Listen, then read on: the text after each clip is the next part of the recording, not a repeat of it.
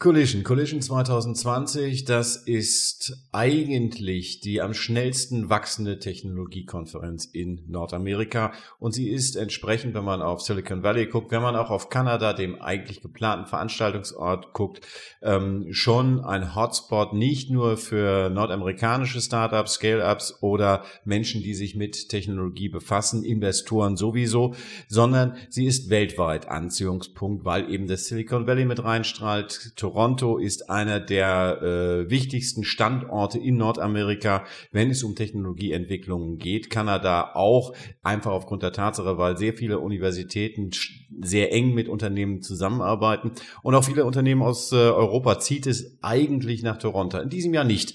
In diesem Jahr macht uns Corona einen Strich durch die Rechnung und äh, Technologiekonferenz heißt jetzt Collision From home, von zu Hause. Wir machen es auch von zu Hause, quasi. Wir sind zwar im Büro, aber wir holen uns unsere Gäste hierher und wir reden über die Themen, die in Toronto besprochen worden wären, die jetzt aber ins Netz verlagert worden sind. Sie sind also weltweit verfügbar, die Grenzen verschwimmen. Wir sind also global mit dieser Konferenz. Insofern sind wir auch hier mittendrin und mit uns mittendrin ist äh, Maria Pennernen. Maria Pennernen, ich freue mich, dass Sie da sind. Äh, Sie ist in der Dachregion, heißt es, die Nummer eins der Fintech-Influencerinnen und äh, sie ist auch unter den Top 50 der einflussreichsten Frauen in Startups in Europa. Sie investiert, sie investiert unter anderem in Deutschland. Sentiment äh, GmbH ist ein Unternehmen von ihr, äh, einem Anbieter von Data Insights für Kryptomärkte.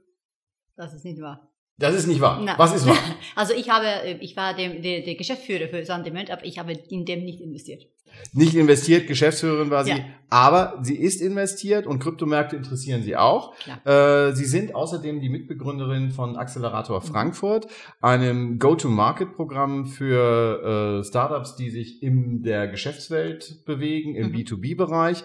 Äh, sie verfügen über 20 Jahre Erfahrung im Vertrieb, im Marketing in Europa und in Asien. Ähm, und äh, sie sind in zahlreichen, und da kommen wir wieder auf die Investitionstätigkeit, deutschen, finnischen und israelischen Startups beteiligt. Und äh, im Accelerator Frankfurt bringen sie B2B-Software-Startups mit Unternehmen und Investoren zusammen, um den Investoren, um den, beziehungsweise den Unternehmen den Proof of Concept zu ermöglichen, aber auch den Weg für neue Finanzierungen mhm. freizumachen. Sie sind also eigentlich genau an der Schnittstelle, die über den Fortgang eines Unternehmens entscheiden kann. Dabei konzentrieren sie sich auf Fintechs, auf Regtechs und auch Unternehmen aus dem Bereich Cyber Security. Wie, wie relevant sind diese Bereiche jetzt gerade in der Krise? Ja, ich denke, das sind ja immer relevant. Ich denke, die Krise ist, äh, macht das keine großen Unterschiede. Aber was ist klar wichtig, ist, dass die, die sind Softwarefirmen, die sind Firmen, die eigentlich nicht, also in Direktkontakt mit Kunden sein müssen. Aber klar, also, weil sie sind im B2B, hat man ja normalerweise diesen Beziehungen mit Kunden also schon gebaut, normale Weg, also mit, mit, mit äh, Face-to-Face-Meetings und so. Also was das äh, Corona, das äh, klar macht das schwer. Man kann die Leute nicht treffen. Man kann nur also Telekonferenzen und vielleicht man, die deutsche äh, Finanzindustrie ähm, ist vielleicht nicht so bereit, also die erste Kontakt über eine Videokonferenz zu machen. Aber wir haben das geschafft. Also wir haben auch ähm, Telefonate mit dem geführt aber vielleicht, was ich sagen kann, was, was für uns auch geändert hat mit diesem Corona, wir haben ja geplant einen normalen, also On-Site-Programm für, für Accelerator. Und, äh, aber dann Corona hat alles geändert. Und was wir dachten erst, also wir abwarten, wir fängen erst am, am, am, am Herbst an.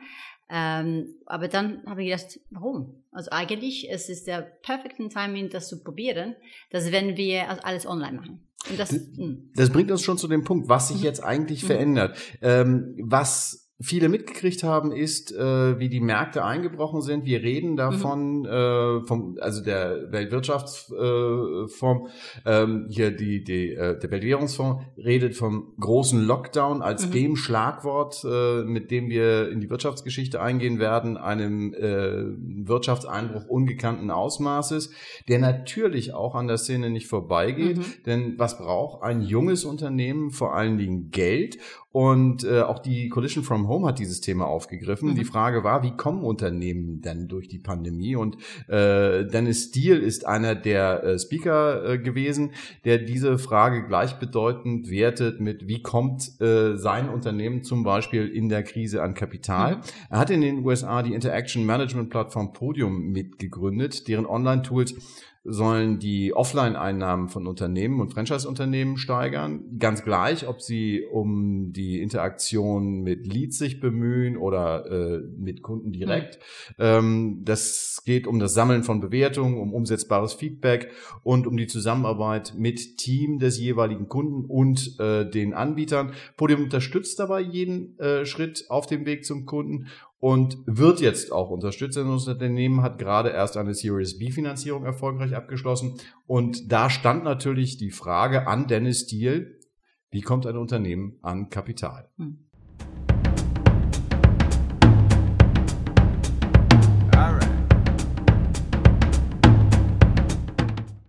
When times are great and you're starting a relationship from scratch, um, maybe sometimes a relationship of trust might not hold as much weight.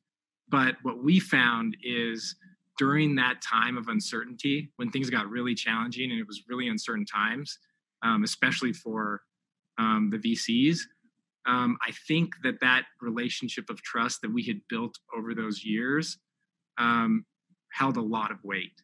And we were kind of nerve, ner- like we were nervous that we might get a call about the, the deal changing.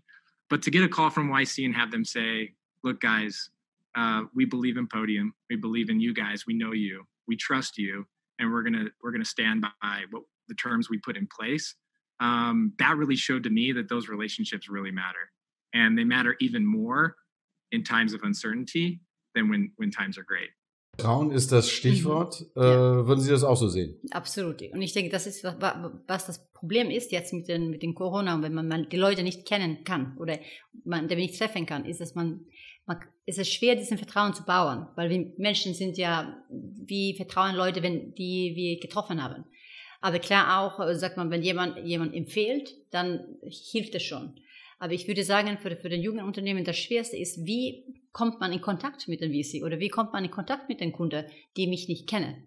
Und dann, ich würde sagen, wie wir, wir auch das gemacht haben, also mit, den, mit dem Accelerator-Programm, dass wir haben dem zu uns gebracht und mit, mit den Mentoren, die sind auch Investoren und äh, also arbeiten für große Unternehmen zusammengebracht und dann könnten die diesen Vertrauen unter diesen vier Wochen langsam bauen.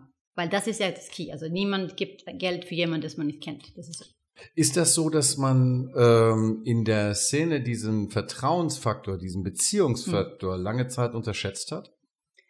Nein, ich denke, ich denke, man hat das immer verstanden, aber ich, ich denke, man hat nicht äh, vielleicht verstanden, wie wichtig es ist, wo man die Leute nicht mehr treffen kann. Und also diesen, genau diesen, ähm, es, weil es dauerte, wie, er äh, auch in diesem äh, Video gesagt hat, also mehrere Jahre, bis man so jemand vertraut, dass man dem auch Geld gibt. Und das ist bei mir auch so passiert. Es gibt äh, Startups, dass ich äh, mehrere Jahre folge, vor die zu uns kommen, also zu dem Programm, oder bevor ich in dem investiere. Weil man will ja, das ist, wir, wir haben auch vorher ein bisschen gesprochen über das, es geht um Menschen. Also wir müssen also dem kennenlernen, wir müssen Vertrauen, das Gefühl haben, dass die wissen, was sie tun. Und das, ich denke, hat man mit dieser Corona-Zeit genau gemacht. Wie findet man andere Wege, diesen Vertrauen zu bauen? Antimos äh, Georgiadis ist Co-Founder und CEO von Sumper. Auch er ist äh, bei der Collision aufgetreten und äh, sein Unternehmen hat insgesamt jetzt 140 Millionen Dollar von äh, VCs, also von Risikokapitalgebern, bekommen. Äh, die Mission seines Unternehmens ist, Mieten von Wohnungen genauso einfach zu machen wie das Buchen zum Beispiel eines Hotelzimmers. Und äh, Vertrauen bei, 150, äh, bei 140 Millionen Dollar eingesammelten Risikokapital ist, glaube ich, nicht sein ein Thema. Gleichwohl steht natürlich auch für ihn das Thema, äh, wie kommt man durch die Pandemie? Und da hat er noch ein ganz anderes Kriterium äh, entdeckt, was für ihn wichtig ist.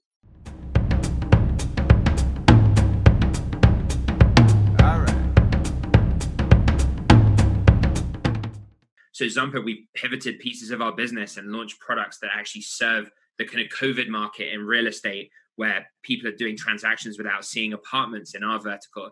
And we've built software that enables them to do that. And so we've also found opportunities during COVID that our investors didn't know at the time, but they backed the team at the time to be able to find them. And hopefully that's kind of how they feel now. So super shaky time. Um, but actually, um, regarding how this one compares to previous rounds, well, actually, we've built an even tighter relationship with the people that invested in March than any of our previous investors in those periods because we had to do it in such times of stress.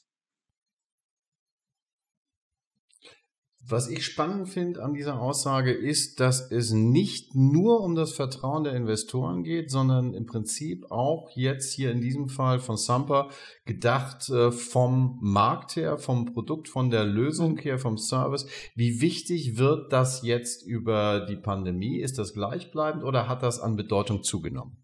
Ich denke jetzt klar, wenn, wenn die Startups neue also Produkte entwickeln, müssen die denken, also wie kann ich, äh, wie kann das, wie können die Leute das nutzen? Also ohne dass ich äh, zum Beispiel, wenn man eine Cybersecurity Lösung hat, dass ich, äh, meine Team geht äh, zu den Kunden und, und installiert alles. Es muss alles also automatisiert oder online passieren, weil sonst geht es nicht. Und ich denke, äh, es hat auch für, für viele Firmen also neue Ideen gegeben. Also weil man muss etwas ausfinden. Wenn vielleicht die Produkt, das ich jetzt habe, niemand wird das kaufen oder es ist nicht jetzt, also ich habe keine Möglichkeit, das für dem zu zeigen, wie es funktioniert. So, ich denke, es gibt, also wie, wie er auch gesagt hat, mit dem VR, AR, was immer, also dass man hat neue Ideen, dass man nicht vielleicht entdeckt hat, wenn man nicht müsste. Jetzt ist es ja so, Startups gelten oder es gilt als Startup-Mentalität, schnell auf äh, Umweltbedingungen, auf veränderte Umweltbedingungen reagieren mhm. zu können. Sind Startups besser vorbereitet auf eine Pandemie, als es äh, etablierte Unternehmen sind? Ja, das denke ich schon, weil das ist für den Alltag. Also die müssen ja, also die, die haben ja normalerweise ein neues Produkt jedes Jahr. Also und man, man lernt, dass wenn das nicht funktioniert, muss man also einen neuen Weg finden, weil das ist das ist für den normal. Wie ist Ihre Erfahrung beim Accelerator? Äh, die äh, Unternehmen, die bei Ihnen sind. Ähm, wie schnell haben die reagiert oder gab es da auch hm. welche, die von der Pandemie völlig überfordert waren? Ja, ich denke, dass das Problem ist wahrscheinlich, wenn man genau in der Mitte von einem Fundraising ist, dann ist es das, dann kann man ja, ist es schwer, etwas zu ändern. Und wenn man nicht die ersten Kontakte schon hat, dann, dann, dann, dann kann es äh, problematisch sein. Aber ich würde sagen, also für, für die äh, Erfahrungen, die wir gesammelt haben, es war nicht ein Problem für den. Also die, die haben, also die, die, die, die, die Gespräche gehen normal an. Also wir nutzen also Zoom und, und Online-Tools und, und die Leute sind auch also in unterschiedliche Länder, also Finnland oder oder oder äh, Deutschland oder Israel, also die Investoren. Also für den hat es also ist es nicht schlimmer geworden. Vielleicht ist es wie er sagt ja auch besser geworden, weil dann bringt man auch mehrere Investoren zusammen in, in einen Raum, weil das ist online und das ist auch vielleicht einfacher, die, die Termine aus, auszumachen, weil niemand muss reisen. Alle können also sagen, okay, die halbe Stunde oder eine Jetzt ist es so, dass äh, Startups, wie gesagt, relativ zügig reagieren. Ähm, klingt so ein bisschen so, wenn ich Ihnen so zuhöre, als ob äh, die Startups äh, jetzt durch die Krise so noch den letzten Impuls zusätzlich gekriegt haben, den es noch gebraucht hm. hat, um die Szene voranzutreiben beitragen. Ja, ist das so? Absolut, das denke ich schon. Ich denke, es hat auch also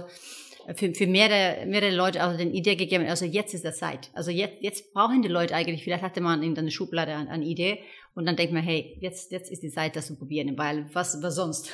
Wenn das jetzt, jetzt nicht funktioniert, dann äh, hat man vielleicht niemals äh, mehr den Chance, das zu probieren. Ja. Das finde ich spannend, weil äh, in dem Talk, den wir jetzt hier uns gerade mal vorgenommen haben, war auch äh, Sophie Forster. Sophie Forster ist seit 25 Jahren in der kanadischen VC-Szene unterwegs. Sie ist Managing Partnerin bei äh, Bright Spark, einem ähm, Risikokapitalgeber, der sich vor allen Dingen auf Early Stage Investments konzentriert. Early Stage klingt immer nach schnell rein, schnell raus. Das ist eigentlich nicht so die Mentalität, die jetzt gerade gefragt scheint. Und insofern ist es spannend ähm, zu erfahren. Sie hat gesagt, was ändert sich eigentlich im Verhalten der VCs?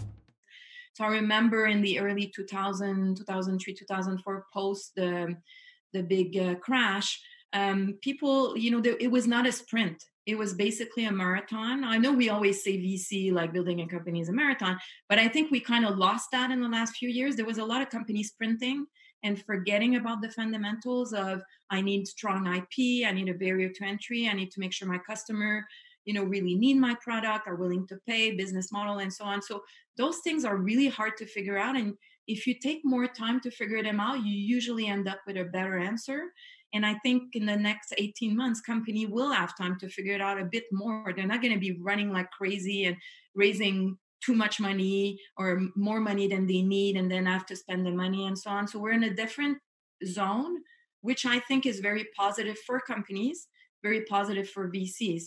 I think the bar will be um, will be higher. So the companies that were just you know on the fringe of being nice to have versus need to have and so on will have a lot more difficulty to survive. Nice to have versus need to have. Mhm. Also was ein schönes Add-on mhm. ist äh, gegenüber dem, was ich unbedingt mhm. brauche.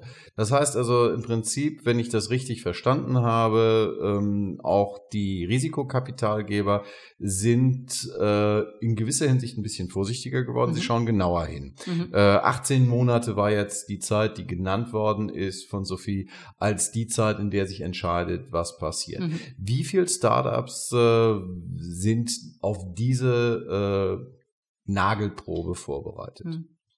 Ja, ich denke, normalerweise müssen die ja immer für das vorbereitet sein, weil Denkt man, man ja. ja, ja, weil man sammelt Geld normalerweise so, dass es reicht, Minimum zwölf Monate, aber normalerweise gern also 18 Monate, dass man auch ein bisschen Zeit hat zum zeigen, also ob es ein gutes Produkt ist, ob man Kunden findet.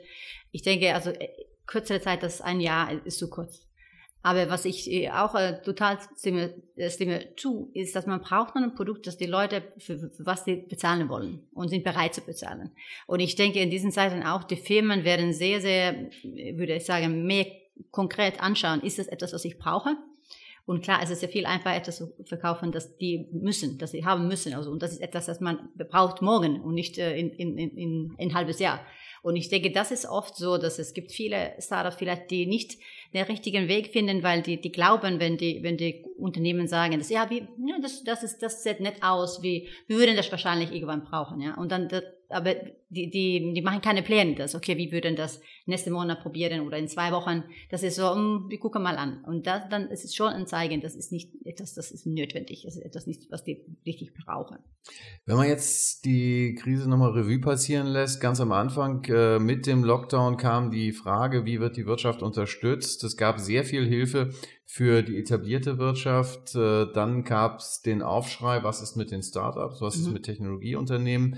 Ähm, die Bundesregierung hat dann ein Programm aufgelegt, um auch Startups zu fördern. Äh, gleichwohl steht im Raum die Frage, wie viele Startups werden diese Krise überleben? Ja, ich denke, das ist eine gute Frage. Äh, vielleicht diejenigen, die das auch, wie sagt man, äh, äh, äh, wie, wie sagt man auf Deutsch, who deserve it. Also ich, ich denke, das ist verdient haben. ja ja, weil es gibt auch viele Startups, die die Leute, die fangen an mit mit, äh, mit einer Firma, weil es ist cool und also die haben vielleicht eigentlich nicht eine Idee, was was die tun wollen, aber das ist, das war auch so leicht, also das Geld zusammen mit dem coolen Businessplan könnte man das tun. Ich denke jetzt, was man als muss man etwas Richtiges bauen. Und ich denke, dass äh, ich, ich meine, ich denke, es war gut äh, gemeint, diesen, diesen, diesen Hilfe auch, was die, was die ähm, Stadt und so geben will. Aber ich denke, oft fehlt da das Kompetenz zu verstehen. Also was ist eine, eine, eine gute Businessplan? Also was ist etwas, ein Produkt, das man braucht? Das ist eine, also Execution für, für auf ein Problem. Ich denke, das ist, das ist oft vielleicht das Problem, dass es ist gut gemeint, aber vielleicht geht das Geld auch verloren in, in Ideen, dass die, die würden nie, also man, man könnte dem auch nicht probieren, wenn man nicht diesen extra Geld hätte. Aber das ist meine eigene persönliche Meinung. Wenn man das jetzt aber mal zusammenfasst, dann kommt man zu dem Punkt, okay, was diese Krise äh, hervorbringt, ist eine klarere Unterscheidung zwischen Geschäftsmodellen, die tragen, die mhm. auch langfristig tragen, äh, eine klarere Unterscheidung, äh, wie stark ist das Vertrauen von Geldgebern zu denjenigen, die die neuen Firmen aufbauen sollen. Ähm, das sind so fundamentale Qualitätsmerkmale, mhm. auch wie klassische Betriebswirtschaft zum Beispiel. Mhm. Also Unternehmen sind Veranstaltungen zur Gewinnerzielung Entwicklung rückt jetzt mit einmal wieder stärker in den Blick. Das ist spannend, aber äh, ich will noch mal äh, Anthemos äh, Georgiadis hören, weil dem allein reicht das nicht aus.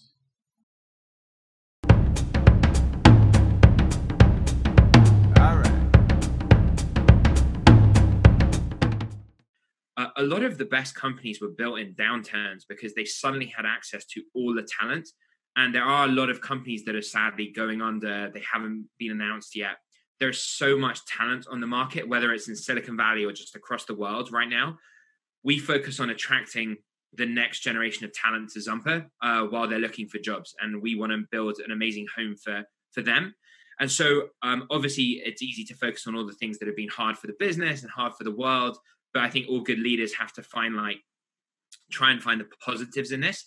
And it is true through history that a lot of the multi-billion dollar companies we know today were all built during like economic recessions where they built this corpus of a team that went on to take that company public. So es kommt auch auf die Menschen an, es kommt mhm. auf die äh, Talente an. Äh, Im Prinzip Talente, um sich zu scharen und äh, zu binden. Wie stark sehen Sie hierzulande die Rolle der Menschen in den Startups? Ja, ich denke, die, Menschen sind ja das, das Kern. Also ohne Menschen gibt es nichts, ja. Und ich denke, das ist eben auch klar, wenn man auch eine, eine Firma gründet, gucken die alle die alle die Investoren erst an den an den, an den Gründungsteam. Also was was gibt es für Talent da? Was sind die Leute? Kann man dem vertrauen? Denkt man, dass die auch das schaffen, was die sagen, dass die machen würden? Und klar, für dem ist wichtig, wer die, die dann finden, dass sie für die Firma arbeitet. Wie, wie er gesagt, dass das vielleicht eine eine wie sagt man so eine Positives mit den ganzen Dingen ist, dass es ist vielleicht leichter, also gute Leute zu finden, weil die die sind weg von von anderen Firmen. Also ich denke, die, die Menschen sind das, äh, das Core. Das, man braucht absolut gute Leute, ist immer, ich würde sagen, schwer zu finden. Aber wenn man ein gutes Business äh, hat und eine, eine, eine, eine, eine klaren Bild malen kann für dem, also was man tun will, und dann auch, also klar, mit Beteiligung oder so, also in der Firma binden, dann, ich denke, dann schafft man das. Jetzt hat man vielleicht, wenn man Deutschland vergleicht, äh, an unterschiedlichen Standorten auch unterschiedliche Umgangsformen mhm. innerhalb äh, der Szene mit Mitarbeitern, Gründer untereinander und so weiter und so fort.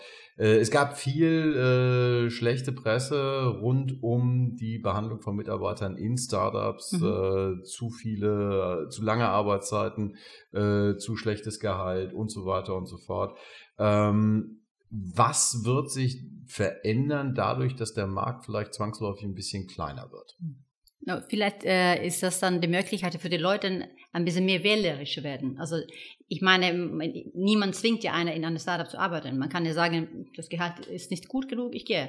Also ich denke, das ist immer eine Verhandlungssache. Und wenn man, wenn man nicht bereit ist, für diesen Gehalt zu, zu äh, arbeiten, dann muss man irgendwo anders gehen.